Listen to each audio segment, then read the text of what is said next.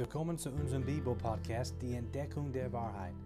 Auf der Reise des Lebens sollte jeder die Wahrheit entdecken. Es freut mich, dass du heute dabei bist. Und jetzt geht's los.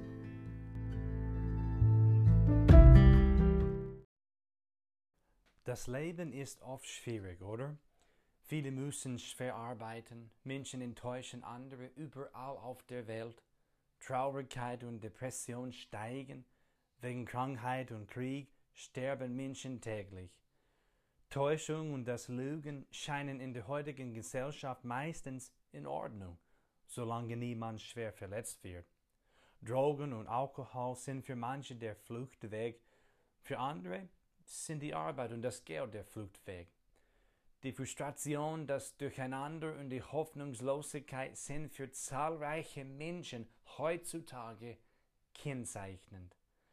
Jedoch gibt es in dieser dunklen Welt ein wahres Licht und eine lebendige Hoffnung, und darüber dürfen wir uns freuen. Egal wo du dich befindest, kannst du ein neues Leben empfangen. Was auch immer deine Lebenssituation ist, kannst du neu anfangen, kannst du einen neuen Anfang haben.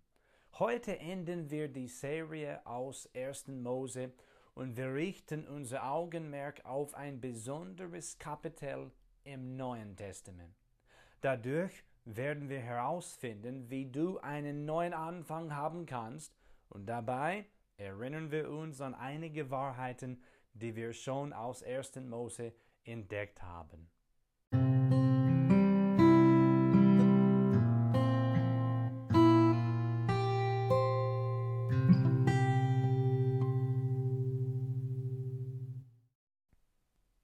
Das erste Kapitel des vierten Buchs des Neuen Testaments schlagen wir heute auf. Das ist Johannes Evangelium, Kapitel 1. Ich lese jetzt Verse 1 bis 3 vor. Im Anfang war das Wort und das Wort war bei Gott und das Wort war Gott. Dieses war im Anfang bei Gott. Alles ist durch dasselbe entstanden und ohne dasselbe ist auch nicht eines entstanden, was entstanden ist. Diese Stelle ruft uns in Erinnerung an Gott, den Schöpfer aller Dinge. Johannes 1.1 fängt genauso an wie 1. Mose 1.1. In beiden Stellen sind die ersten zwei Worte im Anfang. Den Schöpfer und seine Schöpfung haben wir schon aus 1. Mose Kapitel 1 und 2 betrachtet. Gott hat alles erschaffen. Durch Gott ist alles entstanden. Das wird hier in Johannes 1 bestätigt. Nun kommen wir zu Johannes Kapitel 1, Versen 4 bis 11. Da lesen wir, in ihm, das heißt in dem Wort, in Gott, in ihm war das Leben. Und das Leben war das Licht der Menschen. Und das Licht leuchtet in der Finsternis. Und die Finsternis hat es nicht begriffen. Es war ein Mensch von Gott gesandt. Sein Name war Johannes. Dieser kam zum Zeugnis, um von dem Licht Zeugnis zu geben, damit alle durch ihn glaubten. Nicht er war das Licht, sondern er sollte Zeugnis geben von dem Licht. Das wahre Licht, welches jeden Menschen erleuchtet, sollte in die Welt kommen. Er war in der Welt, und die Welt ist durch ihn geworden. Doch die Welt erkannte ihn nicht. Er kam in sein Eigentum, und die Seinen nahmen ihn nicht auf. Jetzt redet das Wort Gottes von Menschen auch. Als wir 1. Mose Kapitel 1 und 2 erkundet haben, entdeckten wir, dass der Mensch die Krone der Schöpfung Gottes war. Er hatte Gemeinschaft mit Gott im Garten Eden gehabt. Dennoch wird es hier in Johannes Kapitel 1, Verse 1 bis 14 gelehrt, dass der Mensch seinen Schöpfer dringend braucht. Und daraus kommt die Trennung zwischen Gott und dem Menschen in Sicht. Diese Trennung besteht zwischen Gott, in dem es Leben und Licht gibt, und dem Menschen, in dem es Finsternis gibt und sich in Finsternis befindet. Und das erinnert uns an den dunklen Moment, von dem ich schon erzählt habe. Davon lasen wir in 1. Mose Kapitel 3. Wir haben gelernt, Der Mensch hat gegen Gott gesündigt in diesem dunklen Moment der Menschheitsgeschichte und würde nun gewisslich sterben, da er gegen Gott gesündigt hat. Gemäß der Bibel bedeutet Tod Trennung. Wegen ihrer Sünde waren Adam und Eva jetzt zum ersten Mal geistlich getrennt von Gott. Das haben wir schon gelernt. Und sobald sie die erste Sünde begangen haben, sind sie geistlich gestorben und fingen sie an, körperlich zu sterben. Das Leid, Krankheiten, der Schmerz und der Tod sind alle Folgen der Sünde.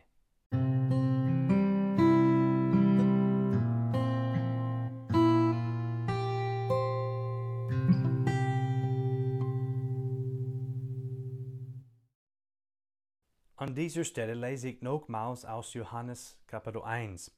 Folgendes steht in Versen 11 bis 14. Er kam in sein Eigentum und die Seinen nahmen ihn nicht auf.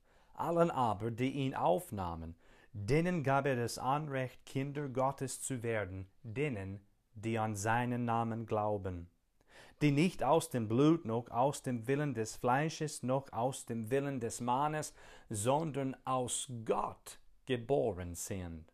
Und das Wort wurde Fleisch und wohnte unter uns, und wir sahen seine Herrlichkeit, eine Herrlichkeit aus des Eingeborenen vom Vater, voller Gnade und Wahrheit. Was zeigen uns diese Verse? Jeder Mensch braucht den, der Gott das Wort ist, in dem es Leben gibt und der aus das wahre Licht in die Welt kam. Zudem hat jeder Mensch es äußerst nötig, aus Gott geboren zu werden. Aus seinem freien Willen kann der Mensch entweder Gott ablehnen oder aufnehmen. Weiterhin legt Vers 14 offen, dass Gott selbst in diese Welt kam, in dem Jesus Christus Fleisch würde. Nun dürfen wir uns wiederum an einiges aus 1. Mose erinnern. Trotz der Sünde des Menschen versprach Gott, einen Retter und Erlöser zu senden. Vergleiche 1. Mose 3, Vers 15. Wir haben festgestellt, dass dieser von Gott gesandte Retter ist der Einzige, der alles wieder in Ordnung bringen kann. Das haben wir aus 1. Mose Kapitel 3 gelernt. Er ist wirklich wunderbar. Er ist größer als unsere Sünde und mächtiger als der Teufel. Laut 1. Mose Kapitel 3, Vers 15 wird er als der Same oder Nachkomme der Frau bezeichnet. Alle außer ihm. Alle Menschen außer ihm sind der Same von Adam, dem ersten Menschen. Im starken Gegenteil ist er aber der Nachkomme der Frau und er ist der Einzige, der solch einen Titel trägt. Ihn sahen wir schon im Alten Testament, nämlich in Jesaja Kapitel 7, Vers 14. Da lesen wir: Darum wird euch der Herr selbst ein Zeichen geben. Siehe, die Jungfrau wird schwanger werden und einen Sohn gebären und wird ihm den Namen Immanuel geben. Außerdem dürften wir aufdecken aus 1. Mose Kapitel 12, Matthäus Evangelium Kapitel 1 und Galater Kapitel 3, dass dieser dieser von Gott Gesandte, dieser Same der Frau, auch der Nachkomme Abrahams ist. Und wenn wir dies alles mit Johannes Kapitel 1, Vers 14 zusammensetzen und vergleichen, ziehen wir einen Rückschluss, zu dem wir schon in der einen oder der anderen Episode gekommen, nämlich der Nachkomme der Frau und der Nachkomme Abrahams ist Jesus Christus. Und er ist der Sohn Gottes und kam als Retter in diese Welt. Das Alte Testament und das Neue Testament passen miteinander zusammen. Sie widersprechen sich nicht, sondern bestätigen einander.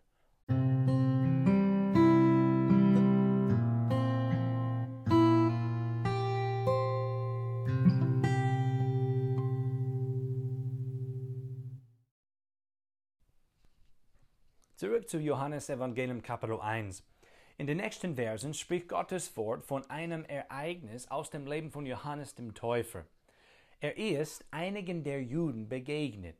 Somit denken wir an Abraham, Isaak und Jakob und ihre Nachkommen, die Kinder Israels. Manche sind zu Johannes gekommen und haben ihn Fragen zu seiner Person und zu seinem Dienst für den Herrn gestellt. Johannes Kapitel 1, Verse 26 bis 29 möchte ich jetzt vorlesen.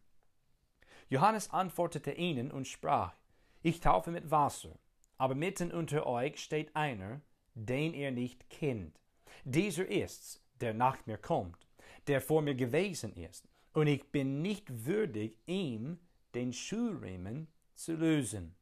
Dies geschah in Bethabara, jenseits des Jordan, wo Johannes taufte.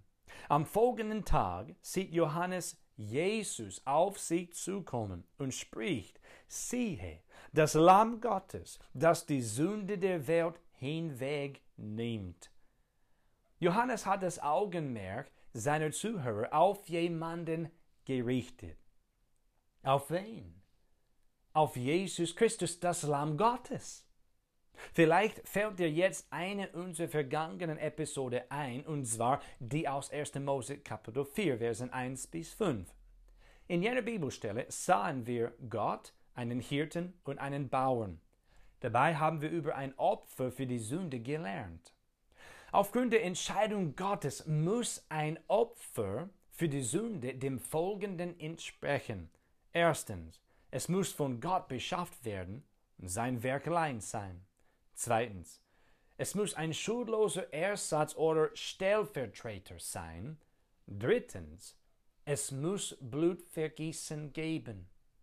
Das alles hat sich in Jesus, dem Lamm Gottes, erfüllt. Er wurde von Gott gegeben und er ist das stellvertretende Sündopfer für unsere Sünde. Er ließ sein kostbares Blut für uns vergießen, als er am Kreuz starb, für mich und für dich. Damit zahlte Jesus Christus unsere, ja unsere Sündenschuld vor Gott. Er ist das Lamm Gottes, das die Sünde der Welt hinwegnimmt.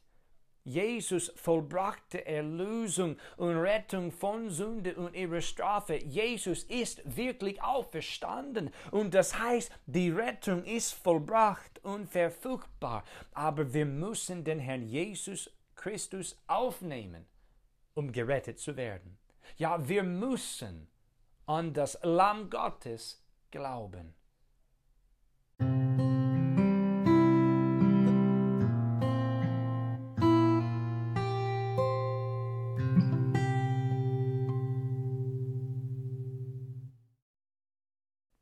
Jetzt kommen wir zu deinem neuen Anfang. Hör bitte mal etwas, was Johannes damals sagte zu. In Vers 26 sagt er, Mitten unter euch steht einer, den ihr nicht kennt. Siehst du, du musst den Herrn Jesus kennenlernen. Ihn musst du wirklich kennen. Durch ihn, in ihm und mit ihm kannst du ein neues Leben und sogar ewiges Leben haben aber du musst ihn wirklich kennen. Als nächstes passiert in Johannes Kapitel 1 etwas Entscheidendes. Da liest man von fünf Männern und ihrem Umgang mit Jesus Christus. In Versen 35 bis 37 lesen wir von zwei Jüngern von Johannes. Es steht dort geschrieben, am folgenden Tag stand Johannes wiederum da und zwei seiner Jünger. Und indem er auf Jesus blickte, der vorüberging, sprach er, siehe, das Lamm Gottes. Und die beiden Jünger hörten ihn reden und folgten Jesus nach. Die beiden folgten Jesus nach. Aus Versen 40 bis 42 lernen wir Simon Petrus kennen. Und mit Vers 43 tritt Philippus auf. Er schloss sich ihnen auch an. Vers 45 bis 50 lese ich jetzt vor. Philippus findet den Nathanael und spricht zu ihm.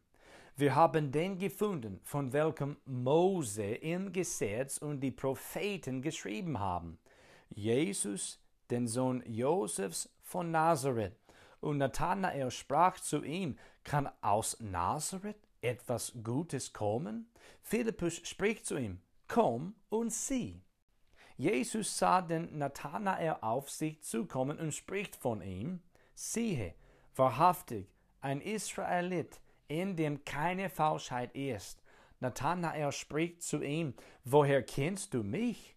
Jesus antwortete und sprach zu ihm, ehe dich Philippus rief, als du unter dem Feigenbaum warst, sah ich dich.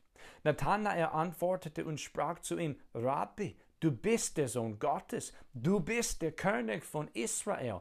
Jesus antwortete und sprach zu ihm, du glaubst, weil ich dir sagte, ich sah dich unter dem Feigenbaum, du wirst Größeres sehen als das. Bemerke bitte, was der Herr Jesus in Vers 50 aufzeigt.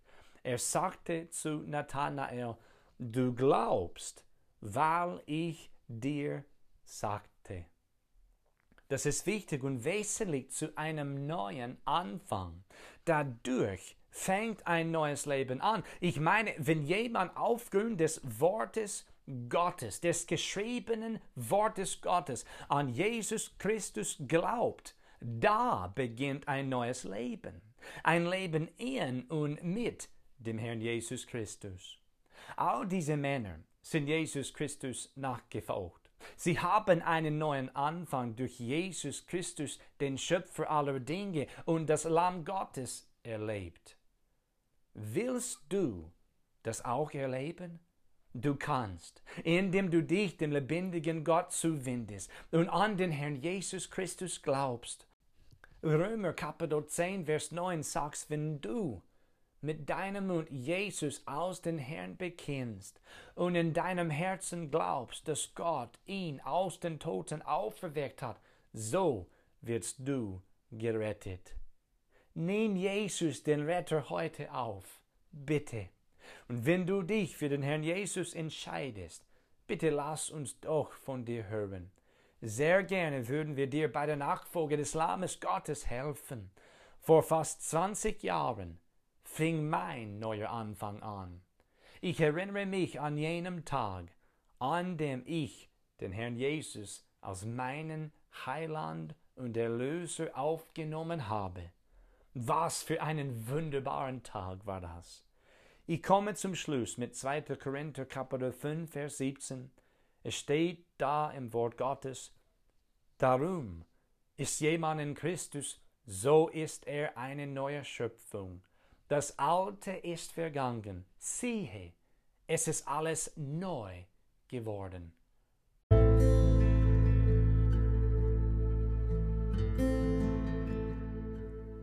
Vielen, vielen Dank, dass du heute dabei warst. Tritt bitte in Kontakt mit uns, das wird uns sehr freuen. Feedback und Fragen an folgende E-Mail-Adresse jeremiakuli at yahoo.com. Dies findest du auch in der Beschreibung dieses Podcasts.